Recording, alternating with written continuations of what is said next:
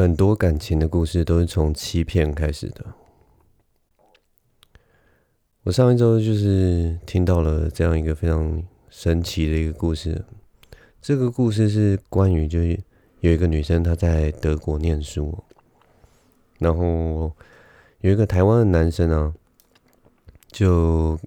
因为朋友介绍关系，就认识了这个身在德国的女生。那两个人就在。网上聊天聊天啊，觉得相谈甚欢，而且呃很多兴趣都一样，然后两个人好像对于未来的想法也都蛮相近的，所以他们就在网络上谈谈了一场长距离的恋爱。那当然中间这段时间，女生有回来台湾的时候，就会找男生出来。那男生也曾经飞到德国去跟这个女生见面，这样子，然后两个人就这样谈了远距离的恋爱，谈了谈了好一阵子哦，谈了好好几年的时间，大概三四年吧。后来女生在德国念书就是告一段落，所以她从德国飞回台湾了。那男生去当然就是很甜蜜的去接机啊，然后。接下来两个人也在台湾度过了一段时间，然后到了今年大概九月的时候吧，今年九月的时候，男生甚至跟这个女生求婚成功了，哦，真的是一对郎才女貌，然后很浪漫的一段故事啊。但是求婚成功之后，在十月的时候，忽然事情出现了。很不一样的变化。男生发现女生她在她的 FB 上，在十月的时候发现她 FB 上出现了那个出现了几张婚纱照。那个婚纱照就是其实不是谁，不是那个婚宴的人或什么拍的，而是就是婚纱公司，因为可能觉得这一组。他们在婚宴上面的照片拍得非常成功，所以就 tag 我们的这个女主角。那男生就发现他女他的他的女朋友，他的未婚妻有穿过婚纱了。然后在那那组婚纱照里面呢，新郎是另一个男生。所以我们这个男主角就觉得非常的奇怪，他就去问我们的女主角说。哎，为什么你的 FB 会有这张婚纱照？而且时间就是在十月的时候。结果那个女生就跟他说：“哦，那个是就是我之前有接了一个 model 的工作，所以就是因为是 model 的工作，然后忘记跟你讲了。然后他们有当然也找了另一个 model 当新郎，然后就拍一个。他们说厂商是需要比较有。”生活感的感觉，所以就是拍的还蛮真实的这样子，所以就有请一些灵演啊什么的。那原本男生不以为意嘛，但他后来越想越不对，婚纱照哎，这种东西你平常会会随便请一个请一个素人，然后做 model 就去拍嘛，所以他就去看了那个男生的 FB。就点一点就连过去嘛，连那个里面那个新郎的那个 FB，结果他发现新郎的 FB 上面 居然还有宴客照，你知道吗？大家知道什么是宴客照吗？就是呃在婚宴上面，然后新郎新娘走红毯，然后就会拍那种全景的照片啊，或者是呃交换交换誓词的照片啊，或者是说就是最后新郎新娘谢客的时候会拿着那个。花篮在门口合照这样子，那我们男主角就发现哇，还有宴客的照照片呢，所以他要去问我们的女主角，这到底是怎么回事？就女生就还是含糊其辞啊，说啊，就呃呃，就是就是没有啊，就是就反正我也不知道是怎么为什么会这样啊。结果后来就那个男生，我们的男主角。就去看了一下他手机的那个对话记录，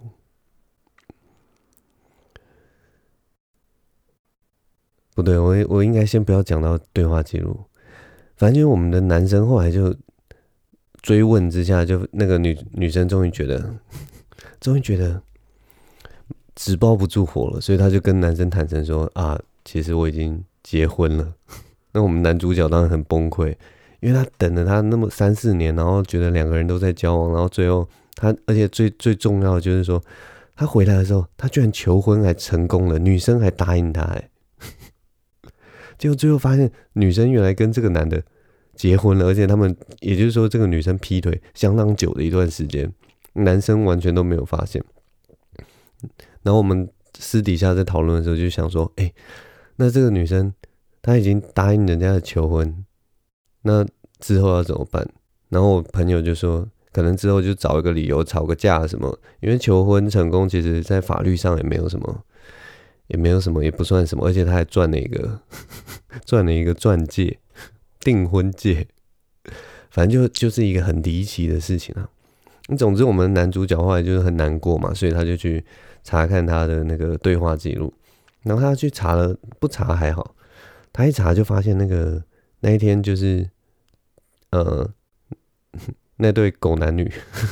容我用这么失礼的一个语言，那对狗男女结婚的那一天啊，他就发现他自己跟那个女主角的对话记录，他就去看，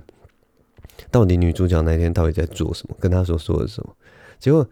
原来男主角那天跟他联络的时候，女生就说他奶奶那天过世，他在参加奶奶的追思会。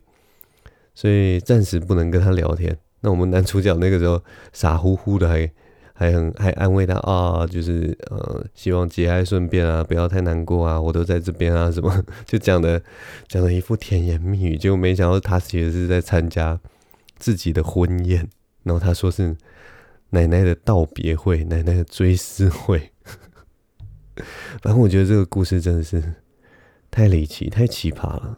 但是世界上就是有很多这样的故事，你想都想不到的。总之呢，这是我的关于感情的故事的第二个故事。那如果有兴趣的朋友，可以去听我上一集有讲第一个故事。那关于感情的故事，今年就是离奇的有总共有三个故事，所以下一集还会再跟大家分享第三个故事。我们一起拭目以待。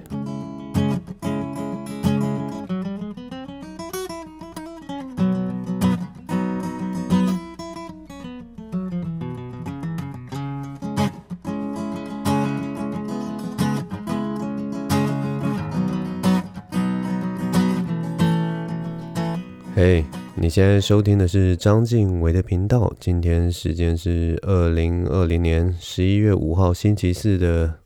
凌晨十二点零六分。大家这一周过得好吗？啊，这周其实是……哎，我不知道从几月开始就觉得我的每一周的行程都很满哦，每一周都有不一样的事情，每一周都有不一样的挑战。我这一周的最大的一个挑战就是上周六的时候，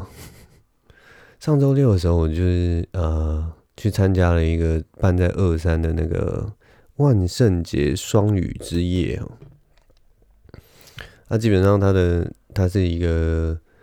算免费的活动，就是只要一杯饮料低消就可以进来。那我们的主持人就是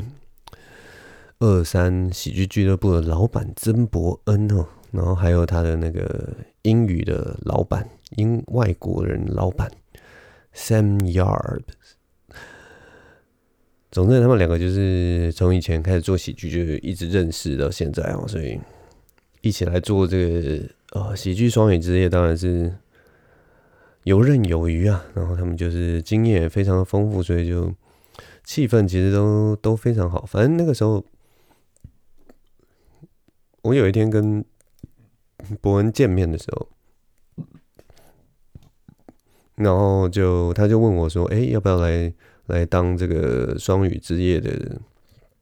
表演者？”那我那个时候其实就一开始我第一次他问我的时候，我就跟他说：“哎，我可是我这种活动通常即兴的成分很大，然后我即兴真的很差，就是我我可能真的没有办法，然后就还没有准备好，我自己觉得自己还没有准备好，那我就回绝他了。”然后后来过了过了几天之后，他就跟我说：“哎、那个呃，阿秋已经答应我说要来了。然后还有另一个是呃，我外文系的学弟，然后他外文系的学长叫做 Arthur，他也是那个。如果大家不知道 Arthur 是谁的话，就是他也是那个韦礼安的同学，然后以前有帮他拍过 MV，呃，最近也有帮他拍了一支 MV，就是 MV 就是韦礼安的《而立》的那一支，呃，哎，《而立》是他的新歌嘛？韦礼安的新歌《而立》的那个 MV 就是由 Arthur 来指导来拍摄的。那总之呢，就是他说他请了 Arthur，然后也请了阿秋，然后一方面就是啊，阿秋居然答应了，我就觉得啊，好吧，好吧，就是好朋友都已经答应了，我怎么可能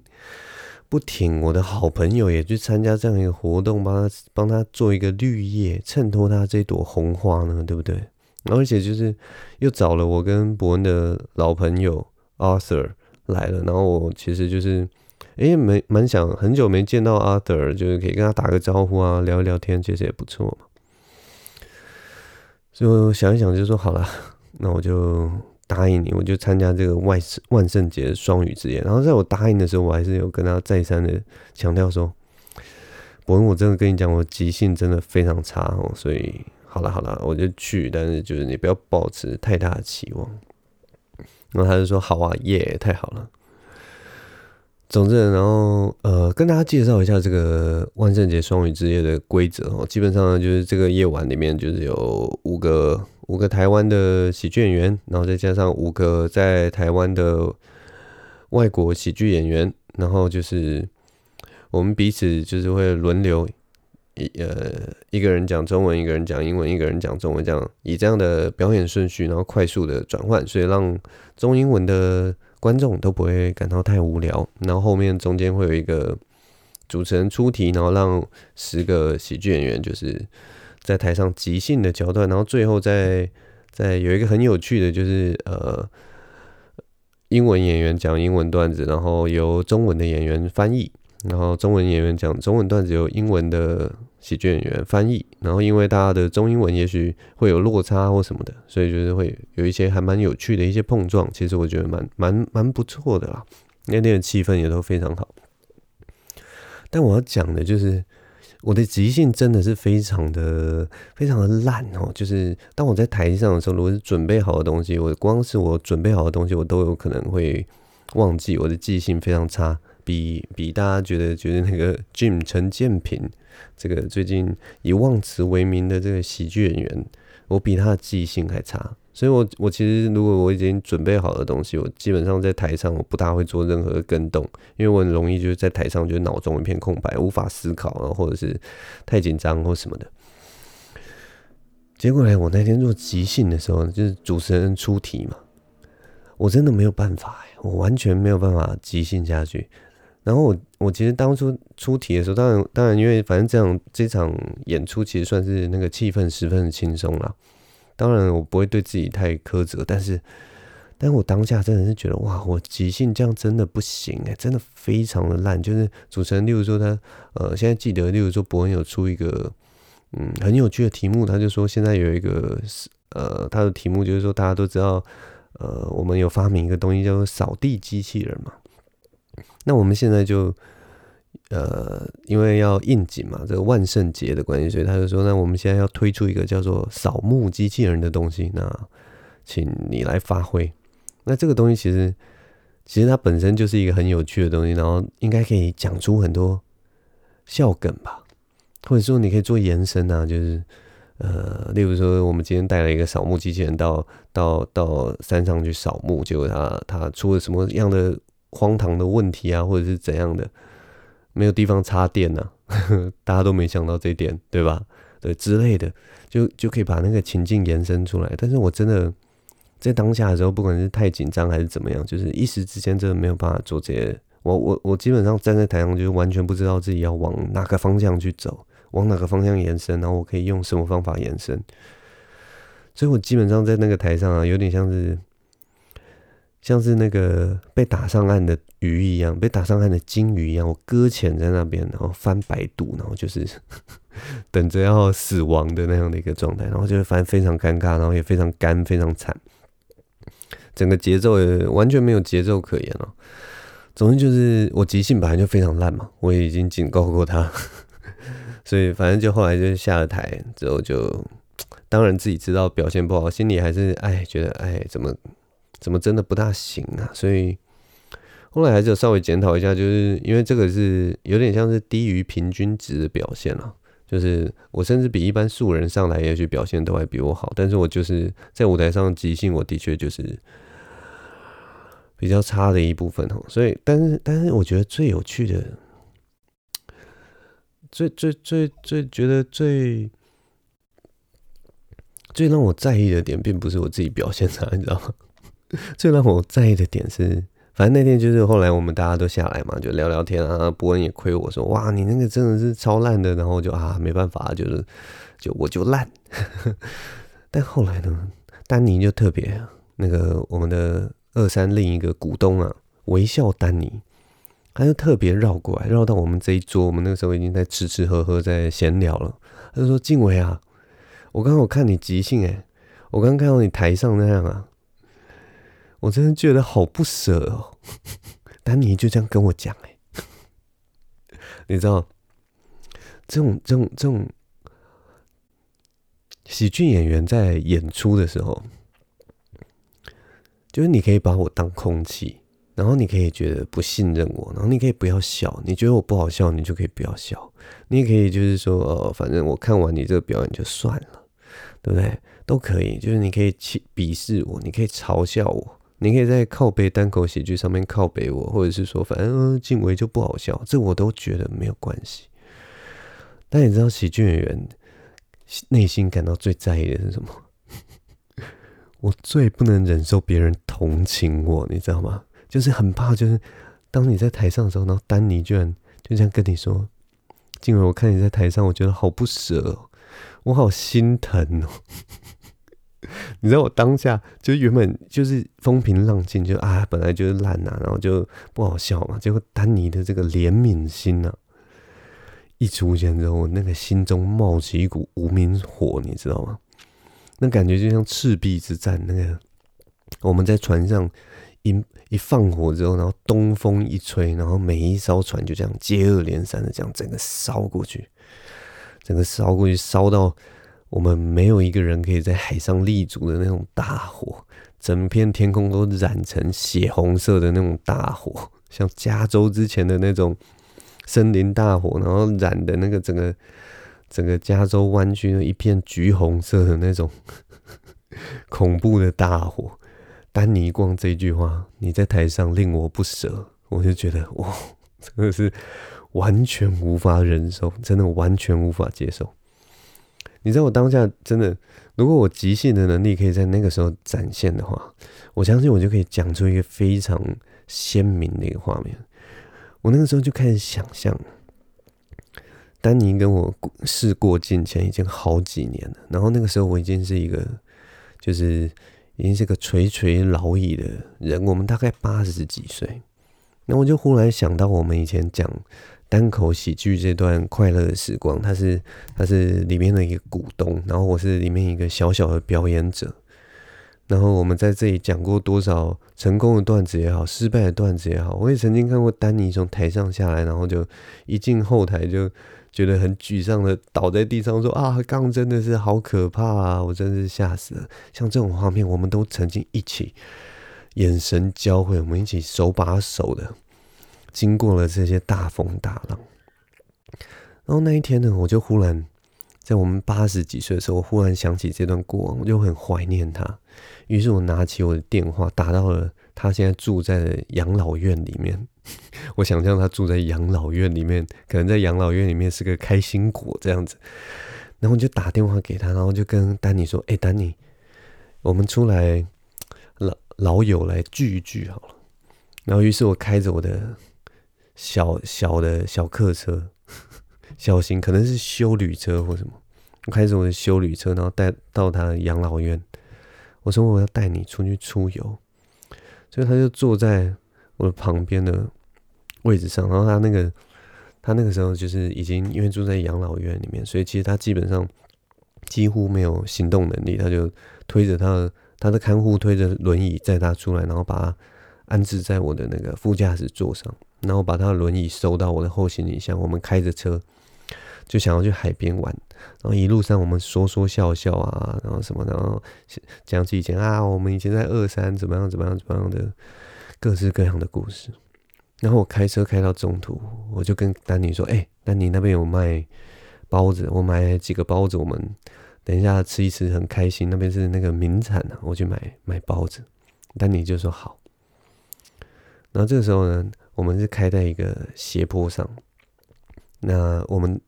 开在斜坡上啊，前面基本上就已经是海洋了。那我买的那个包子店就在路边，所以呢，我就停好车，然后打开门。然后我我就关上门以后，把门全部用中控锁锁上。然后我其实手刹车只拉了一点点，我没有打 P 档，我直接打空档。然后在我下车把门锁好之后，车已经开始慢慢的滑动。我就想象我假装自己是一个失智的老人，我已经这些事情我故意都忘记了。然后我假装很惊慌的拍打玻璃，开始跟着那个车子跑，但是因为我是老人，所以我也跟不上。于是呢，我就默默带着微笑，看着那个车子慢慢的朝斜坡这样滑下去，滑下去，滑下去，一直滑，一直滑，然后就看着那个车里面的丹尼的身影，他颤抖的双手努力的去开他的车门，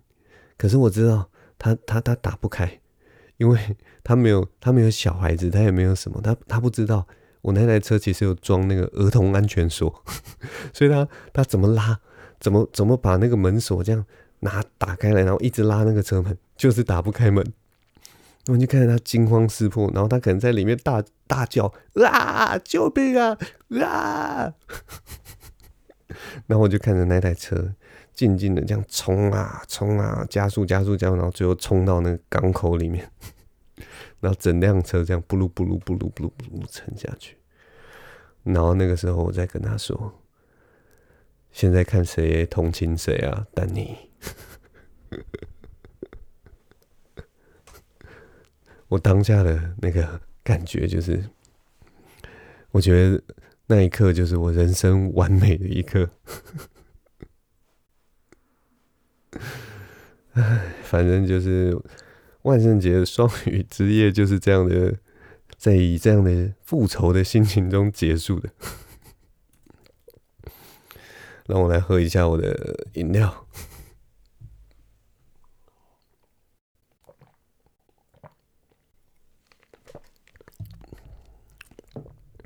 唉，上周除了这个。双语之夜之之外，我还不小心看了两部电影哦。一部是那个 IMAX 的那个《星际效应》，因为我就其实《星际效应》这部电影我一直还蛮喜欢的，因为我其实一直对那种外太空的片啊，一直都有一种憧憬。我很喜欢那种就是景色非常美的片，像那种外太空的片啊，或极地冒险的片啊，或者是。呃，海洋的片啊，反正就是那种你平常会看起来像是异世界的片，我都非常有兴趣，因为就是风景美嘛，就是那个大景景色很美，这也是我喜欢爬山的一个原因。总之，我一直很喜欢那种太空中的那种真实感，那种锐利的阳光，那种透彻到完全没有阻隔的阳光，然后那个照在那个金属的反射板上啊，然后或者是说从外太空看着星球的东西，然后像那个。呃，《星际效应》（Interstellar） 里面的那个黑洞的那个景色也是非常的惊人，所以我就一直很想要再去看一次。然后，因为最近就是在那个美丽华 IMAX 又再次上映了，所以我就拉着我女朋友一起去看。我女朋友刚好没有看过，所以我就拉着她去看。这次看完，真的还是觉得哦，好看，好看。除了那个，我一直跟人家吐槽，就是当安海瑟薇讲到那个爱是唯一能够穿越。穿越时空、穿越穿越时间跟空间的什么元素的时候，我我稍微有一点有一点尴尬到起鸡皮疙瘩之外，但其他部分真的真的没话说诶，就是好看，就是真的好看。不管是音乐啊的呈现，或者是那个画面的呈现，我都觉得还是很打动我。尤其像那个最有名的马修麦康纳，他对着那个 看着那个二十三年累积下来的那个影片，然后痛哭失声的时候，我也马上就哭了。谁能谁能忍得住啊？谁谁在那个环境，然后看到他那样哭，然后你还可以就是冷静的看他这样哭完？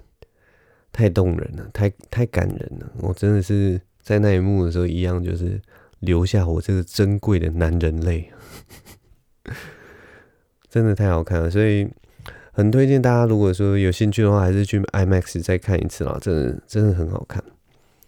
其中有一些小细节，其实我呃跟我第一次看的时候。呃，不大一样，因为有一些小细节它稍纵即逝，虽然是在那个剧情里面是会给你一种很有气氛的感觉，但是你可能看完以后，它不会是留在你内心中。不好意思，一直打嗝，留在你内心中的那种。经典画面，你知道吗？反正就中间有一段，就是那个里面角色有一个黑人，他就呃，因为在太空中航行嘛，然后他就尤其是长时间航行，他就跟那个马修麦康纳说，我们的男主角说，他就说，我现在其实很很可很很害怕，因为我我就一直在想说，这薄薄的一层太空梭壳外面。就是无止无尽的黑暗，它就是一个没有止境的一个空间。然后，一旦我，应该是说，我跟那些黑暗的中间就只有这么薄薄一层饥渴而已。然后他觉得那非常的、非常的可怕，因为外面就是在呃象征着死亡嘛，象征着寂静，象征着寂寥，象征着荒芜，各种。什么东西都没有的那种恐惧，所以，我有时候就是就是，当我看到那一幕的时候，其实我就在想象我们这个我这个 podcast 节目，就其实我们我们在做 podcast 的时候，也好像是对着一个，我们是隔着这个机器，那这个机器之外传输到外面的时候，它就像是对着一个黑暗，对着一个虚无，对着一个不知名的空间，你不断的讲话，你不断的讲话。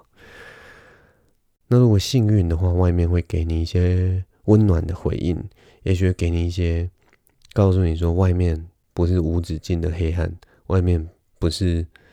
不是都没有人的地方，外面不是毫无意义，然后会直接把你吞噬的那种巨大空间，外面是有人在那边的，有人在听着你讲话，有人在伸手，有人在张望，甚至有人在等待。其实我都觉得蛮有趣的。我以前像这种感觉，也在 PTT 上面也有这种感觉，因为 PTT 它的那个界面设计也是黑色的嘛，所以在上面打下文字的时候，你会觉得自己好像在对黑暗讲话，那感觉我觉得真的非常微妙。然后当然最可怕的就是说，你投入黑暗的东西，然后完全没有回应的时候，你就会开始质疑自己所有的，不管是。思虑啊，或者是说存在的意义啊，反正就是，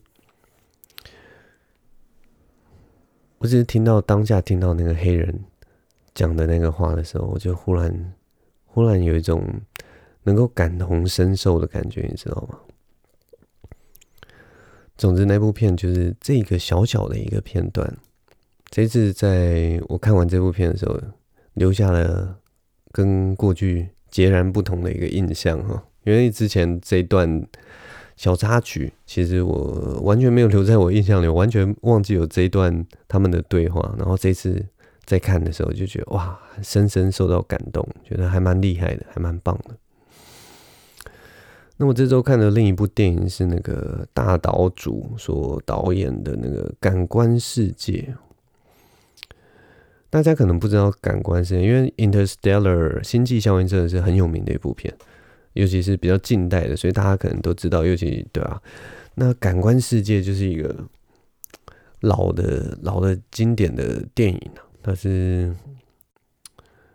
诶、没记错的话，一九七三还是一九七六年的电影，就是一个很早以前的电影。然后它其实，它在全世界一直是一部禁片，就是全世界都禁播的一部片。然后它为什么禁播的原因，是因为它里面就是所有的性爱场场景都是真枪实弹。而且如果说你你呃，我不知道大家有没有看过。看过任何有呃很露骨的性爱场景的电影，例如说什么蓝色是最温暖的颜色，就之类的那部片啊，然后还有那个色戒啊什么，就大家都觉得那个性爱场景很露骨啊，或者是我之前有看过一个更露骨的片，叫做《九哥》，也是真枪实弹的。我跟你讲。感官世界这部片都比这一些我刚讲的这些靠近近代这么露骨、这么大家都已经觉得有点受不了的片都还要大胆。感官世界整部片，它整个片长，例如说大概两个小时吧，可能有一小时半都是在性爱场景或裸露场景中 拍摄完成的。但是它又，它其实其实你一开始会觉得哇。那听起来就是一部根本就像 A 片一样嘛，对不对？但我必须说，这部片啊，就是你你看到后来，一开始裸露的时候，你当然是觉得，就是你自然心里会有一种那种，不管是感到、呃、害羞啊，或者是感到感到羞耻啊，或者是呃感到兴奋啊，或者是感到坐立难安啊，各种各种复杂五味杂陈的。感觉在一开始你就会感感受到那个震撼，但是在那个震撼之后啊，接下来因为有你有大概一个半小时到两个小时的时间，你都会不断的看到更震撼、更更毫不遮掩的那样的场景。这个时候你慢慢会开始觉得，这好像是常态一样，就有点像是你就慢慢麻痹了。那当你对性这件事情慢慢麻痹之后，你你才能真正真正看到这部片它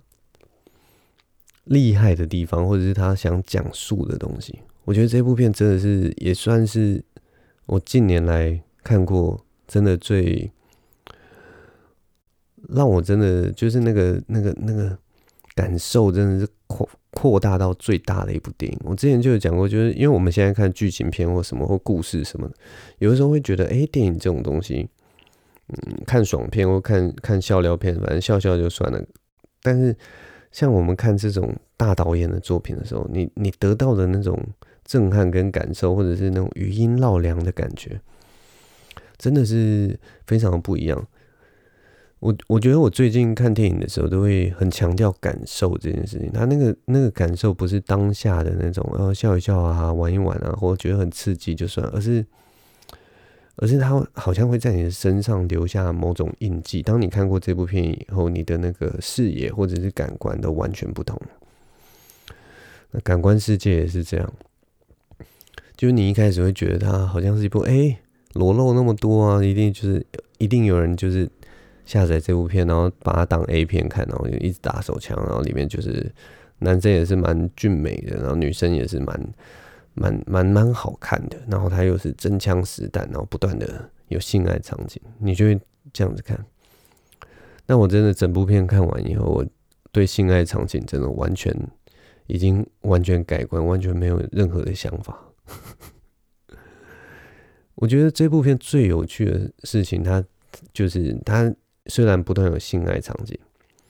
但是我们那可以很明显的看到那个男生跟女生的关系开始改变。从一开始就是女生可能是处于处于就是一般传统的概念里面，就是男生就是调戏女生啊，然后女女生就是稍微有点害羞啊，欲拒还迎这样子的一个态度，然后到后来，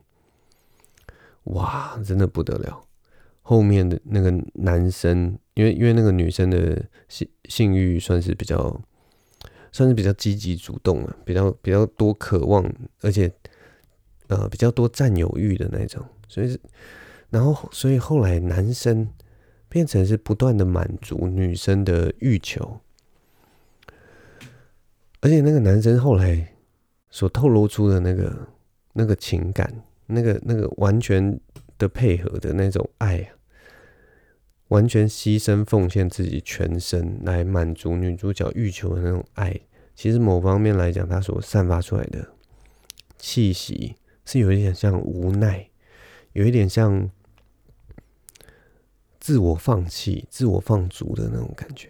所以这这整部片其实后到后到中后段的时候，变得相当的悲伤，非常的压抑，然后。那个整体的投射的感觉完全变得不一样，然后女生的那个占有欲啊，女生的那个、那个、那个、那个浓厚、浓烈的那种爱，激烈的那种爱，真的是叫人难以理解，难以几乎快要无法忍受了。所以我们在后来就是事后访谈的时候，讨论这部片的时候，其实大家都会提到说：“哎，女主角是不是？”到后来就已经有一点那种心理变态的那种倾向了，所以，但总之，我觉得那个权力关系，男生女生的权力关系，在在那个时代里面，能够这样子的刻画，真的是很不简单。尤其那个时候女，女权一九七三、一九七六那那段时间，女权应该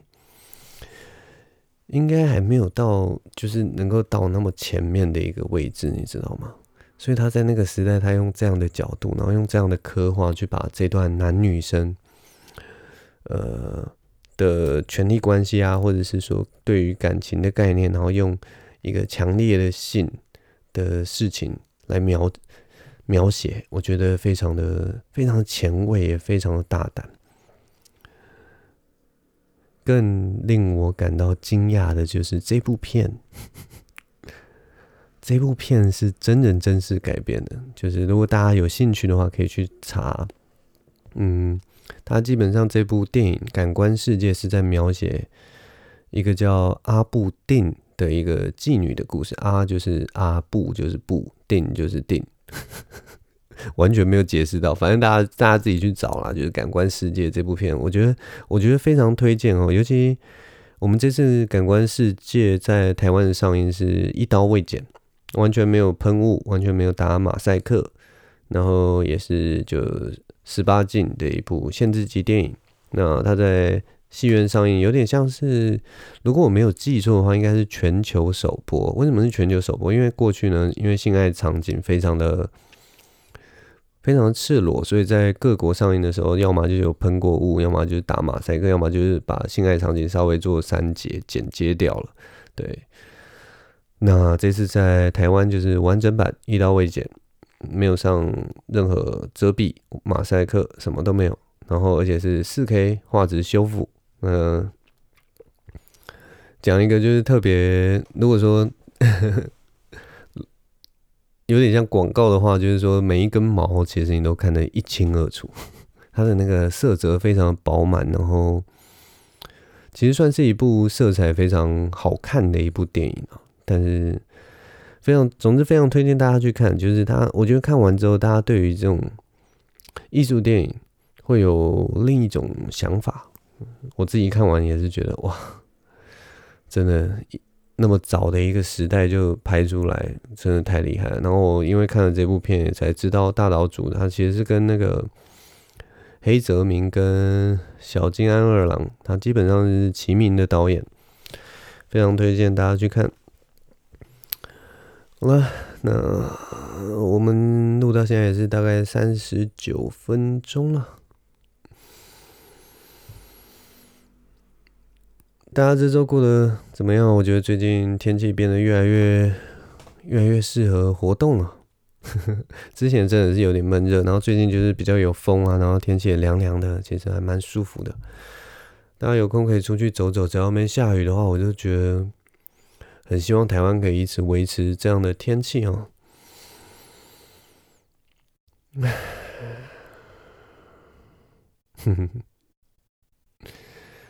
好了，那我们今天就录到这边了。希望我们下周还可以再啊，应该要讲一下哦。最近有增加一些新的听众以及新的观众哦，那欢迎你们来到我的节目，也很谢谢你们能够在几千个节目之中啊挑中我这节目，然后点进来听。那希望你喜欢你听到的东西，那有任何意见也欢迎留言告诉我。那我也要谢谢老观众忠实的。忠实的这个支持啊，然后希望我们未来还有更多的机会可以跟你们讲一些